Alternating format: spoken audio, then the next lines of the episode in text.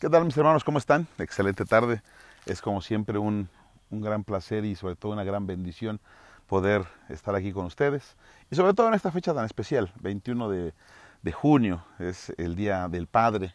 A veces es una fecha que no ha sido tan reconocida o como que no es tan valorada como el, el, Día de la Madre. Sin embargo, es una fecha significativa y es muy significativa porque nosotros tenemos un Padre. Bien, Dicho lo anterior, entonces, pues como siempre, espero que el Señor te esté bendiciendo, pero lo más importante y la petición de mi corazón, espero que el Señor te dé un muy buen éxito en todo lo que te estés proponiendo. Mi hermano, pues para la predicación, para el tema pequeñito de este día, porque no quiero dejar pasar este día sin, sin tocar y sin hablar de la palabra de Dios, quiero que vayamos en nuestras Biblias al Evangelio según San Lucas, es el tercer libro del Nuevo Testamento es uno de los evangelios, es el evangelio de Lucas. Lucas, que fue además de apóstol de, de, nuestro Señor, también fue doctor. Y tiene una característica muy, muy hermosa para escribir su, su evangelio, tiene una, una narrativa hermosa. Estudiaba hace rato todavía acerca de lo que como escritor se dice de él, y bueno, pues es, es un evangelista y es un escritor a todas luces bendecido y tocado por el Señor. Y quiero que abramos nuestro libro de Lucas en el capítulo 15 eh, donde Lucas habla acerca de la parábola de la oveja perdida y dice así, se acercaban a Jesús todos los publicanos y pecadores para oírle, y los fariseos y los escribas murmuraban diciendo, Este a los pecadores recibe y con ellos come. Entonces él les refirió esta parábola diciendo, ¿Qué hombre de vosotros, teniendo cien ovejas, si pierde una de ellas, no deja las noventa y nueve y en el desierto y va tras la que se perdió hasta encontrarla? Y cuando la encuentra, la pone sobre sus hombros, gozoso, y al llegar a casa reúne a sus amigos y vecinos, diciéndoles, Gozaos conmigo, porque he encontrado mi oveja que se había perdido.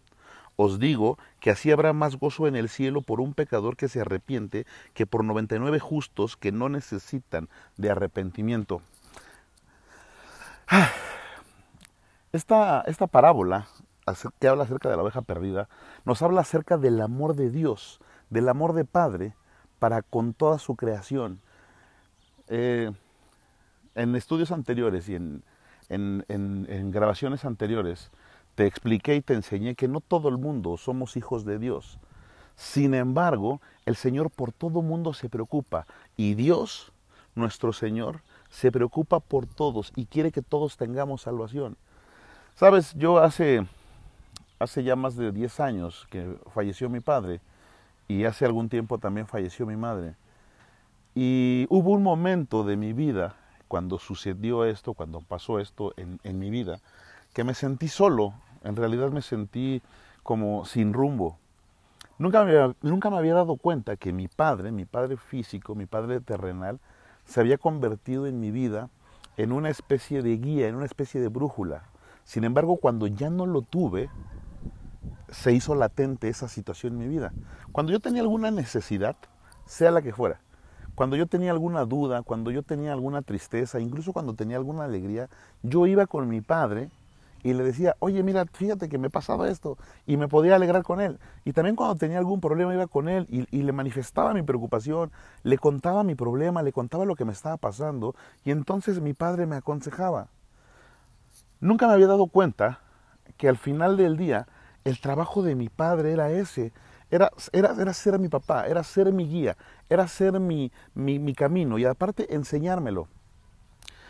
Después cuando mi padre faltó, de verdad te puedo decir que fue una situación completamente caótica en mi vida, fue una situación que me llenó de estrés, que me llenó de tristeza, que me estaba llenando también de amargura. Se me había olvidado que Dios, que nuestro Señor, dejó escrito en su palabra, en el libro de Salmos, que aunque todo mundo, que aunque mi padre y que aunque mi madre nos abandonaran, con todo nuestro Señor iba a estar conmigo. Y sabes, en esta parte de la palabra en el libro de Salmos, cuando el Señor dice que, que, aunque tu padre y tu madre te abandonen, no quiere decir que te dejen solo y que te dejen ahí en una canasta, afuera de una puerta, afuera de un monasterio para que te recoja una monja. No, hay algún momento en la vida en la que nuestros padres tienen que partir. Hay algún momento en la vida, en nuestra vida como hombres, como seres humanos, que nuestros padres se tienen que ir y que nuestro Padre físico y nuestro Padre terrenal va a dejar de estar con nosotros. El Señor quiere decirte hoy que Él quiere estar contigo todos los días de tu vida. Y mira, aunque te falte tu Padre físico, aunque tu Padre terrenal no esté contigo, por X circunstancias, a veces por la edad, por una enfermedad o porque simplemente no tuviste la, la, fortuna de tener un padre, el Señor quiere ser tu padre. Y el Señor quiere convertirte en su hijo. No en un hijo adoptivo, ¿eh? No en un hijo recogido, no en un hijo allegado, no en alguien, no en un advenedizo, dice la palabra de Dios. El Señor quiere convertirte en su hijo. En esta parábola que acabo de leerte, que, habla acerca de, de esta oveja, el Señor nos ejemplifica con esta parábola eso, ¿no? Él tiene muchos hijos, ¿sabes? Alrededor del mundo. Su, su familia, sus hijos se cuentan por millones. Sin embargo, Él estuvo dispuesto a dejar a todos por venir a buscarte. Y Él te ama.